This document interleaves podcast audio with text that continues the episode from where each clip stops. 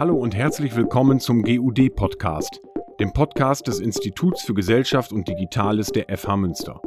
Hier werden Themen rund um die digitale Gesellschaft mit Gästen aus verschiedenen Fachbereichen diskutiert. Ja, hallo und herzlich willkommen, Gesa Linnemann, zu unserem GU-Dialog-Podcast. Äh, dein Vortrag bei uns soll heißen Digital im Alter. Ähm, was können wir uns darunter vorstellen? Also ich habe mir gedacht, ich gebe mal einen Überblick über das Thema, weil ähm, die Möglichkeiten einfach unheimlich vielfältig sind. Digital, Digitalisierung ist ja schon ein unheimlich breites Wort, aber genauso breit und vielfältig ist eigentlich das, was sich hinter dem Begriff Alter verbirgt. Und wie man das zusammenbringen kann und wie man die unterschiedlichen Bedürfnisse und Bedarfe, die es im Alter geben kann oder die vielleicht auch unabhängig vom Alter sind, aber die vielleicht mit Besonderheiten des Alters einhergehen, mit Möglichkeiten der Digitalisierung zusammenbringen kann. Äh, dazu möchte ich sprechen beim Geodialog. Okay, und du sprichst ja aus der Perspektive der Sozialwissenschaftlerin, nicht der Informatikerin. Was ist für dich da interessant an diesem Thema?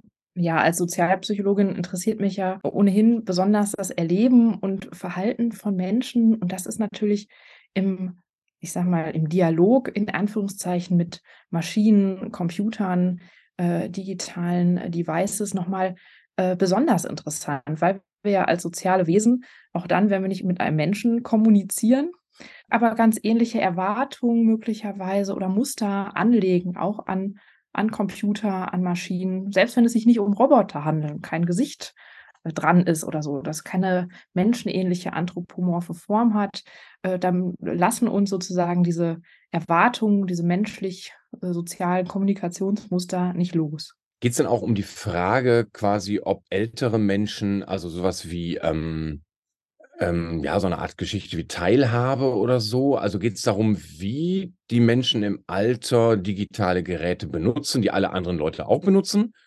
Oder auch darum, ja, eine Stufe weiter quasi, dass man sagt, inwieweit Digitalisierung auch bei gewissen Problemen im Alter helfen kann. Mhm. Ja, also beide Perspektiven finde ich äh, sind interessant und wichtig. Einmal geht es natürlich auch um, um Teilhabe und Teilhabe hat auch ganz unterschiedliche Facetten. Da geht es um die veränderten Kommunikationen, die wir im digitalen Raum natürlich haben und da zu gucken, wie können alle Menschen äh, sozusagen da auch mitmachen, auch das Quartier, äh, was wir früher im so im, im physischen Nahraum hatten, kann sich ja auch ins Digitale sozusagen transportieren. Äh, wir haben Familienstrukturen, die teilweise weit über, über weite Strecken verteilt sind.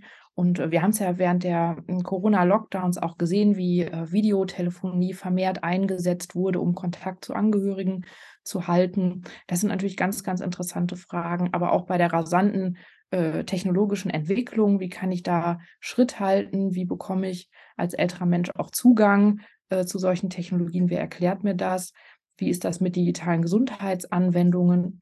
Und dann geht es natürlich hm, fließend weiter von den äh, Produkten sozusagen, die ich im Consumer-Markt, die sozusagen für alle Menschen gemacht sind, die ich vielleicht individualisieren kann. Aber dann gibt es natürlich auch spezielle Ideen, für Menschen im Alter oder Menschen mit Beeinträchtigungen. Und das ist natürlich auch nochmal ganz interessant, gerade weil eben, naja, weil es das Alter ja so nicht gibt und das Alter so vielfältig ist und weil sich der einzelne Mensch im Alter ja auch nochmal verändert. Man erreicht ja nicht das Alter und sagt, so, jetzt ist da ist ja auch schon die Frage, ab wann ist man alt? Das ist ja auch nochmal ein äh, anderes Thema oder naja, das ist schon verbunden, aber auf jeden Fall haben wir dann nochmal dynamische Entwicklungen auch im Alter und wie kann man da unterschiedliche Lebensphasen, aber auch ganz unterschiedliche Bedürfnisse bedienen. Und man kennt das ja aus, äh, vor allen Dingen aus, aus Japan, würde ich mal sagen, die sind ja äh, in gewisser Hinsicht viel offener, glaube ich, was so äh, ja auch Roboter- oder Maschineneinsatz angeht für auch so Dinge wie Pflege. Geht es auch darum, dass man digitale oder auch maschinelle Tools hat? Stichwort Pflegeroboter, geht es auch um solche Dinge? Ja, unter dem Stichwort Pflegeroboter, da stellt man sich ja so die tollsten Sachen vor. Und äh, häufig äh, ist ja damit so assoziiert, dass ein Roboter auch die Grundpflege übernimmt und Waschen und, und, und, die, und die unmittelbare Pflege. Das ist so selbst in Japan nicht realisiert. Ähm, und klar, du, du hast es angesprochen, Ralf, gibt es natürlich auch hier äh, Vorbehalte, sowohl von professionell pflegenden Menschen als auch von den Betroffenen selber. Und das sind natürlich auch, auch ganz interessante Themen. Wir haben in Japan auch einfach kulturell andere Hintergründe, äh, die, ja, die da vielleicht einen anderen Zugang äh, ermöglichen. Auch in Deutschland haben wir ja Robotik sozusagen, aber nicht flächendeckend. Da haben wir ja so eher emotionale Robotik oder das, was man sich vielleicht gar nicht eher so darunter vorstellt, auch Rehabilitationsrobotik sozusagen. Also solche Art Exoskelette, die eigentlich helfen äh, äh, bei, beim, beim Muskeltraining, beim Laufen wieder lernen.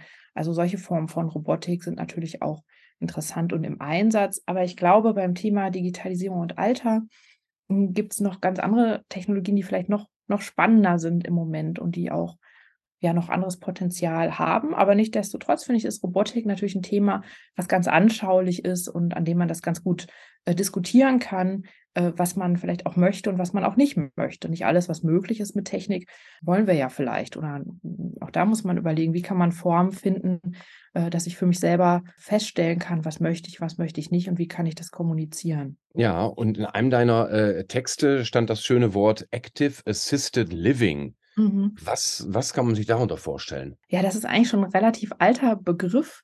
Es ist im Grunde ein Überbegriff für Technologien, die das Leben zu Hause oder auch in einer Einrichtung, in einer Senioreneinrichtung sicherer und komfortabler machen sollen. Das geht los mit dem Hausnotrufsystem möglicherweise, was ja auch viele kennen, zum Knopf.